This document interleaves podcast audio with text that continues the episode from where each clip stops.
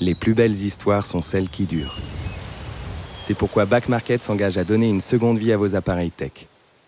Smartphones, ordinateurs, tablettes, revendez ceux que vous n'utilisez plus et donnez-leur une chance de prolonger leur histoire. Estimez leur valeur sur l'application mobile et obtenez instantanément la meilleure offre de reprise. Back Market est fier de soutenir cet épisode des baladeurs.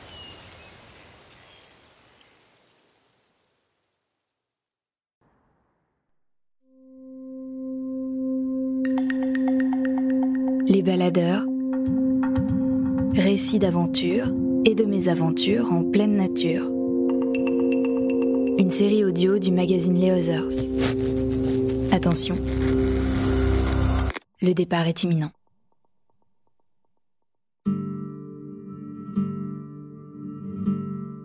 Venir à bout d'un big wall requiert une technique minutieuse et une patience sans faille. Probablement un grain de folie aussi. En 1992, une équipe anglaise ouvrait El Regalo de Mueno, une voie d'escalade de 1300 mètres tracée sur un immense mur de granit en Patagonie. Autant dire au bout du monde, là où le vent souffle sans discontinuer. À l'époque, c'est en escalade artificielle que le sommet avait été atteint. Une discipline où l'on s'arme de pitons, de crochets, d'étriers ou encore de poulies pour se tracter et se hisser lentement sur la montagne, souvent lisse et sans prise possible. 26 ans plus tard, l'idée de retourner grimper cette voie a germé dans la tête d'une nouvelle équipe, avec des règles du jeu un peu différentes. L'objectif cette fois, gravir cette paroi en escalade libre. Pour progresser, il ne faudra désormais compter que sur ses mains, ses pieds et les prises du rocher. Le matériel ne servant qu'à s'assurer pour éviter la chute et hisser son campement. Suspendus dans leur portaledge, des tentes de parois de 2 mètres carrés permettant de bivouaquer à même la falaise, Nicolas Favresse, Sean Villanueva et Sib Vanet vont passer des journées entières à scruter les failles de la roche, à la recherche de prises minuscules, leur permettant de libérer cette voie de la tour centrale de Torres del Paine, l'une des plus exigeantes du monde. La première fois que j'ai grimpé sur une structure artificielle, euh, il y avait une structure artificielle près de Bruxelles. Il y a un gars qui se pendait dans un toit avec des échelles et tout ça. Et en fait, c'était Sean. Sean, il, il faisait de, l'artif euh, sur, un mur extérieur euh, avec des potes. Et il avait tout son matos d'artif euh, qu'il avait construit lui-même, maison. Et, et, je me souviens avoir, avoir vu, je me suis dit, mais qu'est-ce qu'il fout ce mec? Je comprenais pas trop. Bon, moi, je débutais, hein, donc je faisais des traversées sur ce mur. Et du coup, on, s'est vite bien trouvé dans notre goût de l'aventure et aussi on, s'entraînait euh, comme des comme des possédés quoi. Je me souviens qu'on qu'on se motivait pour faire des séances parfois de presque toute la journée. On terminait les séances à faire des tractions. Euh, jusqu'au moment où on n'arrivait à plus en faire une. Ouais, souvent euh, quand on se voyait, c'était pour faire des séances comme ça, c'est des, séances où on grimpait jusqu'à la mort, quoi. Et avec Sean, euh, ouais, notre premier trip d'escalade ensemble, c'était quand on avait 17 ans. On, on partait en stop de Belgique. On savait pas où on allait. On allait dans le sud. Moi, j'avais, je jouais déjà de la guitare. J'avais pris ma guitare avec moi et voilà, on se fait prendre en stop. Euh, le gars, il va euh, en Alsace. Ok, puis on regarde, euh, on avait une petite carte avec les sites d'escalade, puis on voit en Alsace, ah ouais, il y, a un site qui s'appelle le Krontal, ok, bon on va aller là, puis on va grimper là. Après quelques jours, on fait du stop, il y a un gars qui nous emmène, qui va à, à Sous, donc on regarde sa carte, ah Sous, ça, ça tombe bien, c'est dans Drôme là, il y a un site d'escalade, bah ok, on va là-bas. et on a fait comme ça des trips où on partait, mais sans savoir où on allait, quoi. Et on, grimpait et c'était, voilà, on, je sais même pas, je crois qu'on n'avait même pas de tente. Euh, on dormait dans des grottes, euh, à l'arrache. mais on aimait bien ça, quoi. C'était vraiment ça qui, nous plaisait, euh, le côté euh, aventure. Euh, voilà. Hello, boys and girls. Here we are on Regalo de Momo Central Tower, east face of the Central Tower of Torres del Paine. Torres del Paine, c'est un parc national au Chili, vraiment dans le sud-sud de l'Amérique du Sud, donc en Patagonie. le Cap Horn, il est plus si loin. Hein, en fait, c'est assez curieux comme euh, c'est une formation euh, rocheuse, quoi, principalement. C'est assez curieux parce que c'est vraiment un endroit euh, bah, du côté argentin, tout tout est désertique. Et puis en une fois, t'as quelques aiguilles comme ça qui sortent de nulle part. et d'ailleurs, tu les vois à plusieurs centaines de kilomètres. c'est vraiment hallucinant quand tu les vois de loin. Tu te dis mais c'est c'est un, mirage, c'est pas possible, c'est pas des montagnes. Et puis, et puis non, c'est des montagnes et c'est toute une chaîne euh, qui est assez grande quand même. Derrière, t'as vraiment des, montagnes beaucoup plus alpines. Les, les tours en elles-mêmes, elles sont, c'est vraiment du, rocher, quoi. Mais, mais c'est, vraiment perdu euh, au milieu de nulle part. Et ouais, c'est, un paysage, qu'on n'a pas du tout l'habitude de voir euh, en Europe, quoi. C'est vraiment du côté argentin, c'est désertique. Et puis, euh, en fait, au plus tu décales vers la, vers l'ouest, il y a un peu plus de végétation, c'est vert, il y a des, arbres, mais bon, ils sont tous un peu biscornus parce qu'ils sont tellement abîmés par, euh, par la force du vent. Euh. C'est vraiment un paysage unique.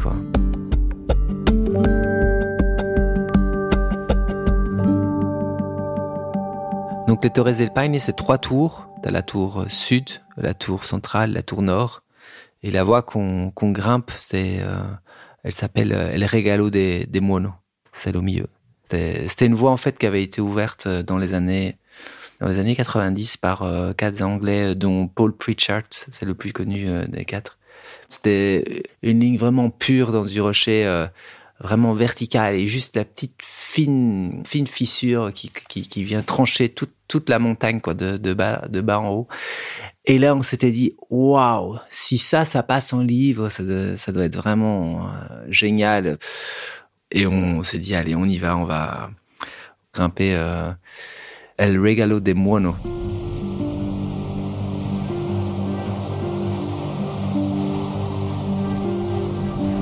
Donc la, le topo d'origine de ceux qui avaient fait l'artif, donc ils avaient coté la voie A4 donc après, ce qu'il faut savoir, A4 c'est euh, presque le niveau maximal euh, en artif, mais euh, voilà, du coup, on avait juste ça comme comme info. C'était un, un, dessin griffonné à la main. ils avaient mis des noms à quelques passages caractéristiques dans la voix qui déjà te donnaient une idée un peu de, de l'ambiance. et voilà. Et puis du coup, bah, en libre, ça s'est traduit dans une, en une voix très soutenue euh, dans le 6 et dans le 7, et euh, avec euh, deux longueurs en 8. Here we go, boys and girls. We're committing for 15 days on the wall. 15 days. Pour cet expé, on est parti à 3. Bon, euh, bah, je suis parti avec Sean parce que Sean, euh, j'ai plus ou moins été dans toutes mes expés avec lui ça c'était euh, impossible de partir sans lui. Et alors, euh, comme troisième personne, on est parti avec Si Bevanet. Et ça, c'est un, un, jeune grimpeur belge euh, qui est très motivé, un très bon grimpeur, qui a un passé de compétition aussi, donc de très haut niveau en escalade sportive. Et c'est vrai que c'est toujours sympa d'emmener quelqu'un nouveau dans une expé, parce que bah, mine de rien, en une expé, tu te connectes avec une personne d'une manière ultra ultra profonde et c'est ça, c'est chouette aussi, quoi. Ça, ça crée des liens vraiment profonds. Et hum, donc voilà, on, s'est retrouvé, euh, on s'est retrouvé à Buenos Aires. Et de Buenos Aires, on a pris un autre avion vers euh, El Calafate. Et puis euh, on est allé au Torres del Paine.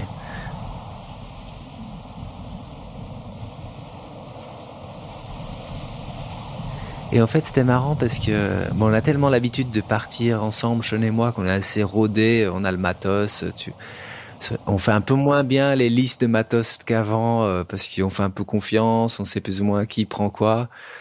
Et je me souviens, c'était marrant, c'est quand on arrive au Torres del Paine, j'ai demandé à Sean d'aller où la corde statique et lui il m'a regardé ah non c'est pas toi qui devais la prendre et du coup euh, on avait que 200 mètres de corde statique ce qui est très peu du coup euh, ouais, là, au niveau organisation, elle n'était pas, pas au top. Donc normalement, l'idéal, ça aurait été de prendre euh, au moins 400 mètres de corde statique. Là, on en avait que 200. Et euh, en fait, en se baladant euh, pas loin du pied de la face, comme par hasard, en fait, on est un jour, on voit un, sac qui était coincé derrière un bloc. Et euh, apparemment, c'était des grimpeurs qui avaient laissé un peu de matériel là. Et là, en fait, on a découvert dans le sac qu'il y avait des cordes. Le seul truc, c'est qu'on savait pas s'ils allaient revenir cette année-là. Du coup, au début, on a un peu hésité à les prendre. Puis, ouais, pour finir, euh, voilà, comme on n'était pas sûr, euh, on s'est dit, on va quand même les prendre. on a rencontré les gens plus tard et ils étaient bien contents qu'on ait utilisé leurs cordes parce qu'ils n'avaient pas trop l'intention d'y retourner. Donc voilà pour les cordes. Comme matériel euh, vraiment important de cette ascension pour nous, c'était les portes à ledge. Donc ce sont des tentes, euh, des tentes qu'on arrive à suspendre en paroi. Et c'est en même temps, euh, non seulement c'est, c'est, les endroits où on, va dormir, mais c'est aussi nos refuges. Donc c'est, c'est ça qui nous permet de, de résister quand, quand il y a la tempête qui arrive et que qui fait mauvais et qu'il faut voilà qu'il faut patienter. C'est une plateforme euh, que tu que tu montes avec des, tubes que tu viens emboîter euh, l'un dans l'autre et avec des systèmes de sangles qui qui, viennent euh, se rattacher à un point central. Bon, ça reste du tissu, hein, mais c'est une plateforme quoi, plus ou moins. Il faut bien les installer parce que en Patagonie il y a tellement de vent qu'en fait, euh, quand le vent il souffle, le porte-à-lège, euh, si tu l'as pas bien accroché vers le bas, il, s'envole quoi. Donc même si t'es dedans, le, vent euh, ascendant en fait, il, il, repousse le porte-à-lège vers le haut et, et tu peux vraiment te faire surprendre. ouais, ça peut vraiment bien te réveiller.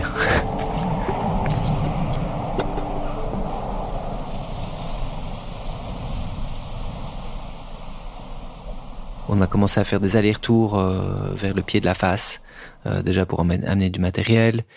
Et chaque fois qu'on montait au pied de la face, en fait, euh, si s'il y avait un créneau pour grimper, on, essayait de grimper. Et si s'il n'y en avait pas, ben c'est pas grave, on laissait un peu de matos et puis on descendait. Et, et voilà, à un moment donné, il y a une demi-journée de beau temps et le pied de la face commence à se à bien se nettoyer. Et là, on se dit, ben voilà, c'est une opportunité pour nous lancer dans la voie en sachant que c'est un peu, voilà, c'est, t'as l'impression de, de te lancer dans, dans une navette qui va aller à, dans l'espace. Tu sais pas trop euh, comment, comment ça va se passer, mais au moins tu, à un moment donné, tu, tu te lances et, il faut se lancer, quoi.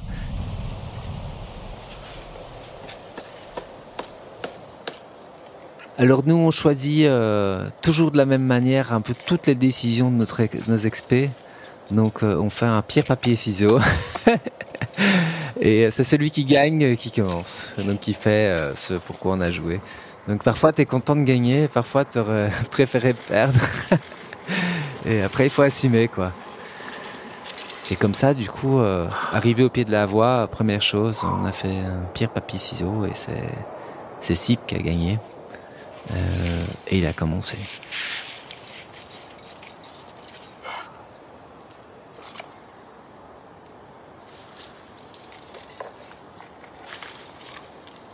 Donc là, quand Sib termine la première longueur, donc il a réussi sans tomber. Après, c'est le tour de moi et Sean de, de grimper. On grimpe. Euh, on avait déjà fixé une, on avait déjà fixé euh, une bonne partie du, du, du, début de la voie. Et donc cette fois-ci, on remonte, mais on, ils les sacs avec nous, on laissant rien derrière nous, euh, et, et, on vise une vire qu'on avait repérée du bas pour qu'on avait estimé être un bon endroit pour poser notre premier camp. Et donc le premier jour, euh, bah, génial, on, y arrive quoi. On, met notre camp et on s'installe en haut des dalles euh, qui nous amènent au pied du, plat principal, quoi, du head wall de, la tour centrale.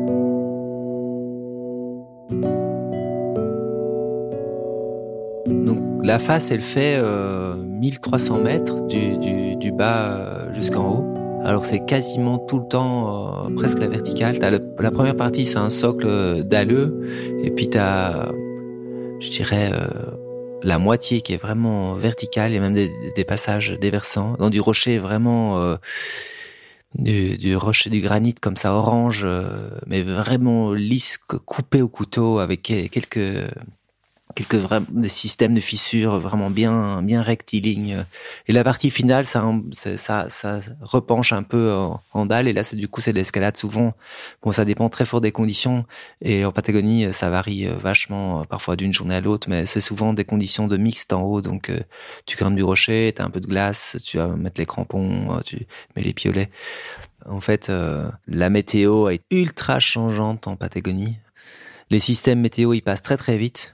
Alors ce qui est hallucinant, c'est que parfois, tu peux avoir des nuits où il fait pas si froid, des journées où il fait plus froid. Donc, en fait, les, systèmes météorologiques passent tellement vite que tu as l'impression que tu peux avoir quatre saisons euh, quatre fois par jour.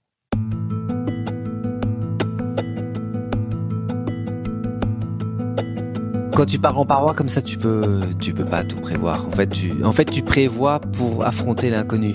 C'est un peu ça. Tu essayes d'avoir euh, un maximum d'options avec toi.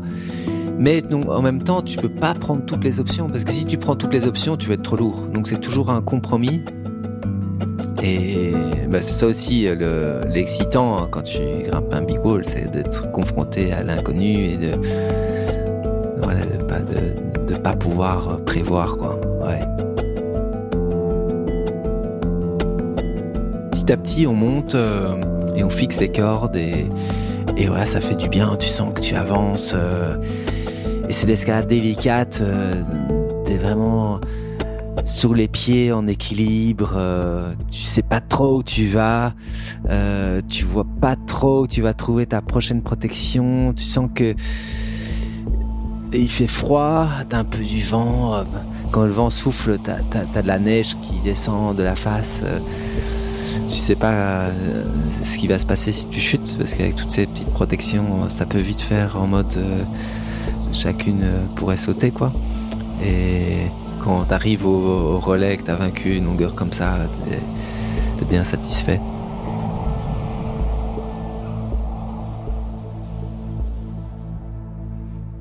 Ce que je ressens dans cette première partie, c'est c'est d'escalade technique, difficile voilà, exigeante, avec quand même un engagement assez élevé, et en même temps euh, une météo qui, qui est tout le temps en train de flirter euh, avec le fait qu'elle va se refermer euh, et qu'il faudra vite redescendre et aller se protéger dans, dans, dans les portes à quoi. Et du coup, ça rajoute une dimension quand même où ouais, il faut être un peu speed parce que il y a de la neige sur les prises, il y a de la glace dans les fissures, et tu sais que voilà, t'as pas l'option de d'attendre euh, que les conditions soient meilleures parce que sinon tu pourrais passer euh, un mois dans la paroi quoi pour les attendre. En fait, euh, l'escalade est tellement majeure que que ça te donne quand même une certaine jouissance même si s'il y a de côté difficile derrière. Ouais. Oh, nice.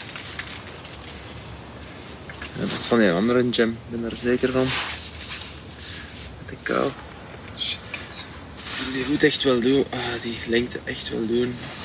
Quand j'arrive dans le portail, je, je me sens bien fatigué. Voilà, quand tu grimpes en big wall, euh, quand t'es bloqué dans un portail, souvent t'es content le premier jour parce que, ouais, en big wall, tu te fatigues quand même vachement et ça fait du bien de te reposer.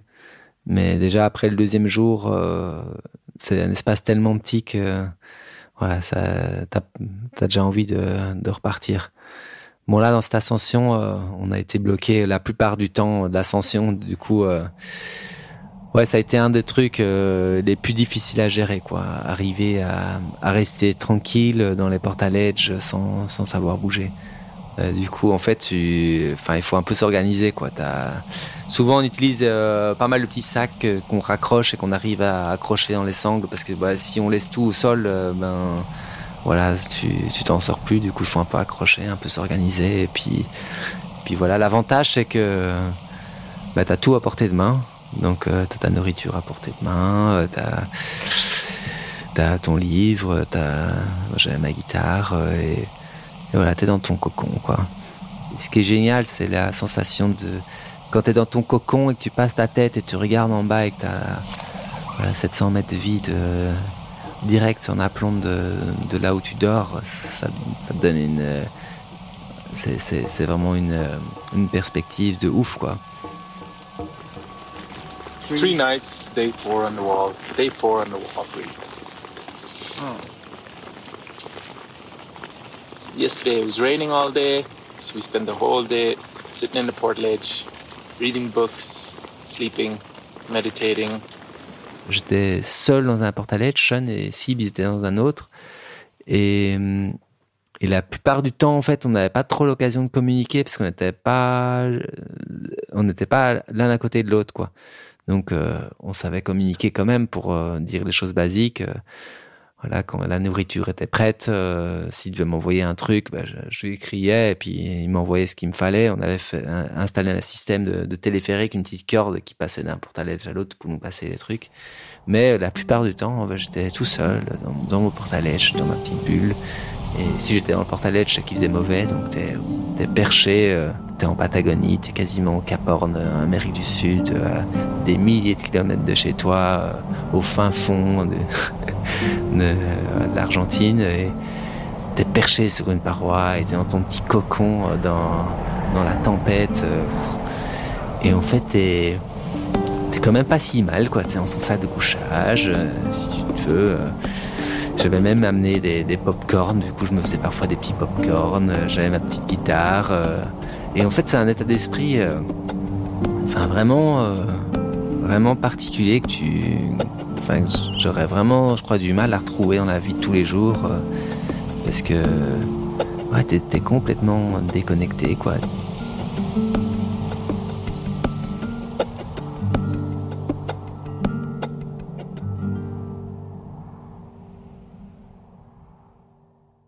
Fait, les jours se, se, ressemblent pas mal dans la, dans la paroi. Tous les jours, on a entre 4 et 6 heures de beau temps, parfois 2 heures de beau temps. Et en fait, euh, voilà, du coup, on est dans les portaledges le matin, des portaledges, on se, on se lève le matin dans les portaledges, et parfois il y a 30 cm de neige sur le portaledge, on se dit, et là, voilà, il n'y a pas le choix, ça va être une journée de repos, là, il y a pas moyen de grimper. Et puis, euh, une demi-heure plus tard, euh, il y a un petit air, là, on voit la neige qui commence à souffler. Euh. Puis une demi-heure plus tard, ben, il fait beau. Et encore une demi-heure plus tard, on se dit, mais là, il faut peut-être commencer à s'activer, là. J'ai l'impression qu'il y a moyen de grimper. Et, et comme ça, du coup parfois, euh, on s'apprête à grimper et puis à ce moment-là, paf, il fait de nouveau mauvais. Puis euh, il reneige. Et en fait, la, la particularité euh, des Torres del Paine, donc c'est une face est dans laquelle on grimpe et du coup on est protégé du vent. Mais ça veut dire qu'on voit pas ce qui arrive, ce qui est amené par la météo. La météo, elle vient toujours de l'ouest, donc de derrière. Et, du coup, ouais, c'est un état d'esprit où tu peux pas te projeter dans, dans quelque chose, dans une action de grimpe. Euh, tu dois vivre vraiment en fonction de du moment présent. Tu vois, il fait beau, le rocher est sec. Bon, ben maintenant il faut y aller, quoi.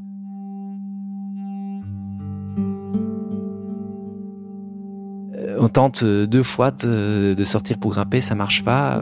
La troisième, ça marche et, du coup, on, on, monte sur les cordes qu'on qu qu a fixées et on commence à grimper. Et parfois, on grimpe euh, une demi-longueur et puis une tempête de neige qui arrive. Et d'autres jours, euh, la chance est un peu plus avec nous et on arrive à grimper deux longueurs, trois longueurs. Mais, mais l'avantage, c'est que voilà, chaque jour, on arrive à progresser vers le milieu de la face, là on se pose vraiment des questions euh, sur le fait que ça passera ou ça passera pas en libre, parce que voilà le, le, le système de fissure s'évase et tu te perds un peu dans un océan de, de granit. Et, et c'est là qu'en fait que le nœud du, du problème de la de l'ascension libre.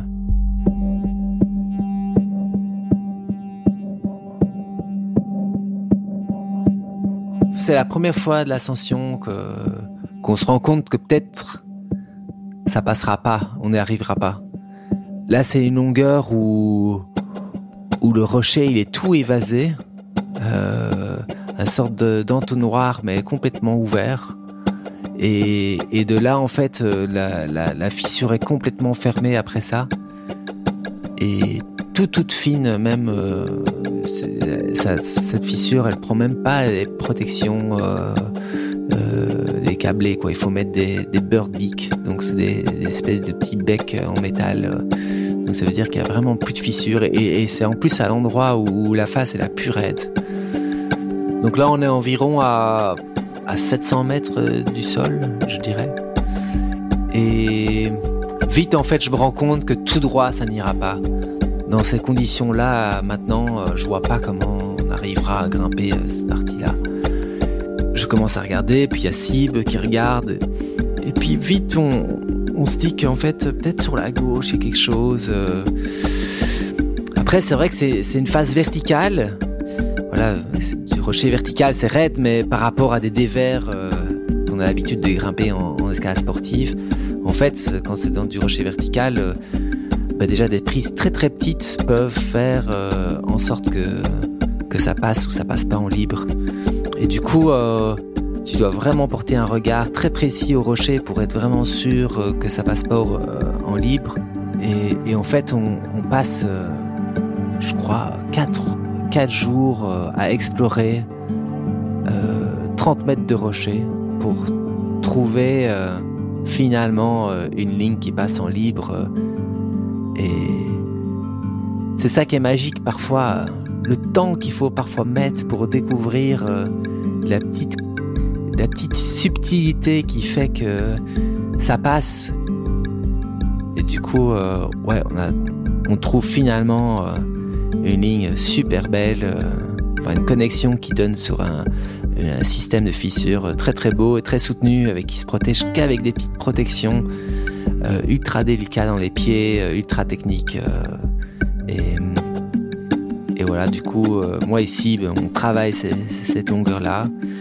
Et en parallèle, en fait, euh, vu que cette longueur-là est, vraiment très intense, en parallèle, on, se dit que c'est quand même bien de, continuer à explorer euh, la suite de la, face. Donc à ce moment-là, en fait, on a bougé le camp, on l'a mis juste au-dessus de cette longueur-là. Pour monter la corde en haut de ces, ces longueurs très très difficiles qu'on a dû explorer, bah là, on a, on a fait usage de l'artif pour arriver euh, à explorer. Qu'est-ce que tu dis? Plus de musique ou c'est le temps euh? Bah, Un peu de musique pour euh, faire que le temps s'améliore. Ah, Parce que là, il neige un peu quand même. Ok, alors. Oh Moi, je voulais dire le temps pour faire autre chose là? Pour? Pour une surprise. Commence pas avec pop. Je suis content d'être là Happy birthday on the wall. Happy birthday to Au douzième jour de l'ascension, c'est l'anniversaire de Sean. Et du coup, euh, un petit, une petite célébration d'anniversaire euh, s'impose. Donc, euh, on a sorti un petit gâteau et, et avec la guitare, on a chanté Joyeux anniversaire. À chaque fois que je suis parti en Patagonie avec Sean, on a célébré son anniversaire en parois. Du coup, euh, je crois que c'était peut-être son quatrième ou cinquième euh, qu'on fête ensemble en parois en Patagonie. Donc euh, fêter l'anniversaire de Sean, c'est devenu une sorte de rituel et en même temps, vu qu'on a quand même une référence son anniversaire et que chaque fois on était en montagne, on sait maintenant que le 7 février, c'est des journées où ça grimpe bien en Patagonie. Du coup, on sait que voilà, si euh, s'il faut partir euh, en Patagonie, euh, si on cherche du beau temps pour aller en montagne, il faut faut y aller au moins dans la période du 7 février pour en trouver. Salut Nico.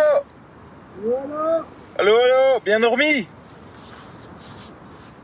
Le sommet c'est il est à la longueur, euh, je crois, 30, donc euh, il est, c'est quand même beaucoup plus bas que, que le sommet là où on a la longueur euh, dure. Donc dans un, dans une logique, ça aurait été peut-être mieux d'enchaîner la longueur 13 avant de monter au sommet, mais là, voilà, vu les conditions climatiques, il faut qu'on, faut qu'on, qu'on optimise et parce qu'on a envie de faire le sommet, donc c'est quand même important, quitte à, à faire cette longueur dure plus tard. Parce que le 15e jour, on a vraiment une belle demi-journée. Euh, c'est un peu un, miracle. On a juste la météo qu'il nous faut pour arriver au sommet. Et il faut juste croiser les doigts pour que la météo tienne, pour qu'on arrive au sommet euh, et qu'on puisse redescendre. Et en même temps, à ce moment-là, c'est à ce moment-là qu'on s'engage vraiment dans la voie parce qu'on quitte les cordes fixes qui sont quand même nos, nos liens vers nos refuges qui sont nos portes à. Et une fois qu'on part dans, ces genre euh, 300 mètres d'escalade de, mixte, euh, ben là on est ultra exposé parce que si la météo arrive et nous surprend, euh, c'est voilà, il faut qu'on arrive à redescendre jusqu'à nos portes à quoi. Là on ressent vraiment euh, quand on se détache de notre lien vers nos refuges et qu'on part euh, dans, cette dernière euh, partie de la face, euh, tu, sens que tu t'engages dans, dans l'ascension au sommet. C'est toute une ambiance et c'est un peu comme si tu retenais ton souffle jusqu'au moment où tu arrives au sommet parce que tu sais pas ce qui va arriver du coup quand tu arrives au sommet. Et là, on est hyper content.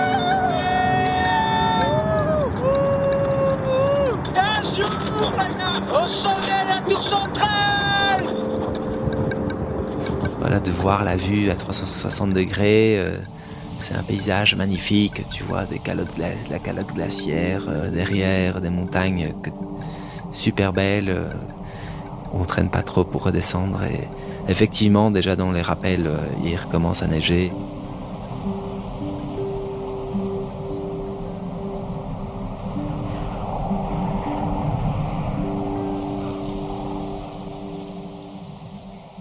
Arriver au sommet, c'est une victoire. C'est une victoire, mais c'est vrai que c'est pas, c'est pas la victoire complète. Il faut qu'on descende, mais avant de descendre, si on peut au moins essayer cette longueur euh, dans laquelle on a déjà passé tant de temps, ce serait cool. Et du coup, le 16e jour, ben, pas de chance, on se réveille, la face, mais complètement plâtrée, il neige, des du vent. Euh, donc impossible à bouger, à faire quoi que ce soit. 17e jour, pareil. 18e jour, pareil. Et là, c'est vrai qu'on commence à se poser des questions parce que ben, quand on a redescendu le 15e jour, il nous restait un jour de nourriture.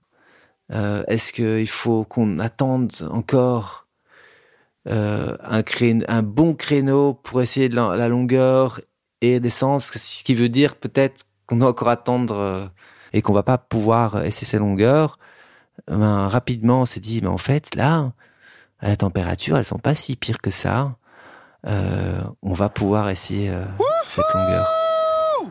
We got sun Je suis prêt, Sib Ouais, moi aussi. Oh. Pierre, papier, ciseaux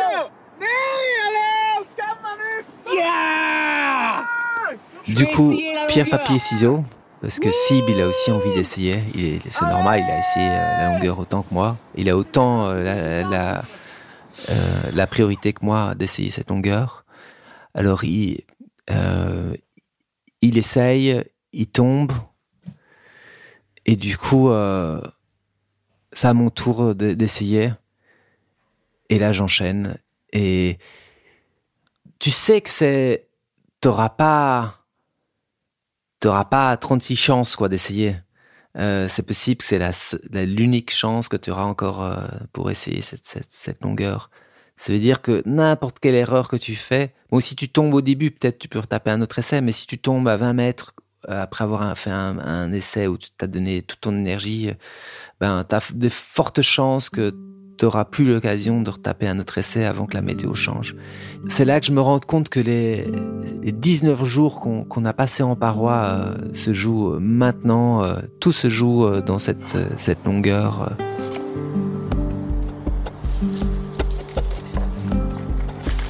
Du coup, c'est vraiment une, grosse pression euh, et pas facile à gérer. Et je crois que j'ai un petit avantage par rapport à, à Sip, c'est que mon créneau est un peu meilleur, il fait encore un peu plus chaud que pour lui. Je, monte dans la longueur, euh, je, fais même des, erreurs euh, dans les protections. Je suis tellement excité que je fais des erreurs. Euh, à un moment, il y a, il qui est en train de me filmer, qui doit me dire quelle protection je dois mettre. Et dans le euh, je suis vraiment à deux doigts de tomber. Mais, mais finalement, je sais pas ce qui, ce qui se passe, mais je, vraiment, voilà, je, je tombe pas. Et... Super, Nico. Super.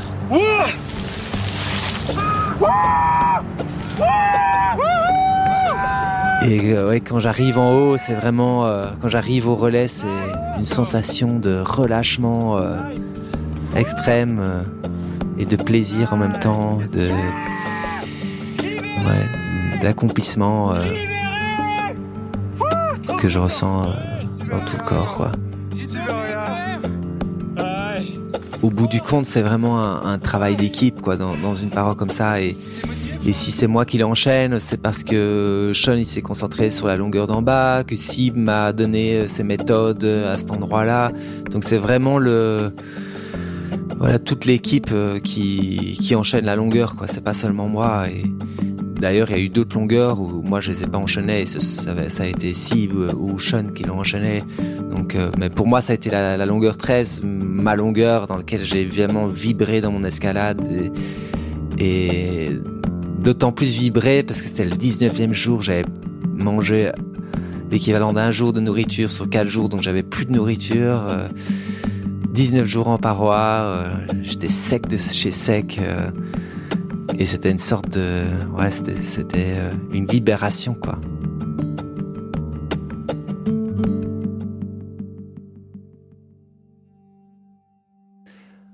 Chaque fois que je reviens euh, d'expé, et en particulier, en particulier celle-là, tu reviens dans la vie euh, comme si tu renaissais un petit peu et que tu réabordes tout euh, avec une nouvelle, euh, nouvelle vue, euh, avec peut-être un peu plus de sagesse ou une autre perspective. enfin, du coup, moi, ça m'apporte beaucoup dans ma vie de tous les jours. Je, je, je crois que le portal edge, vraiment, ça, le portal edge, l'escalade big wall, au plus t'es dans un, environnement éloigné, extrême, ça te permet de laisser ta vie euh, en bas et, et de faire une sorte de reset de, de, de tes pensées, de ta manière d'approcher euh, la vie, euh, les choses. T'es en stand-by, euh, ouais, tu, tu, te laisses aller dans des pensées euh, plus profondes. c'est vraiment un état d'esprit vraiment intéressant, je trouve.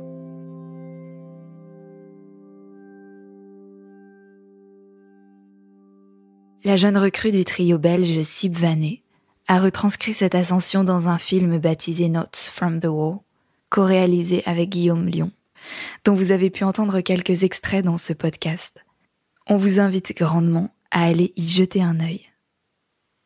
Les Baladeurs est une série audio du magazine Les Others. Cet épisode a été écrit et réalisé par Thomas Fir et Clément Saccard. La musique originale est signée Nicolas de Ferrand et le mixage a été assuré par Laurie Galigani. On se donne rendez-vous dans deux semaines pour un prochain épisode. À bientôt.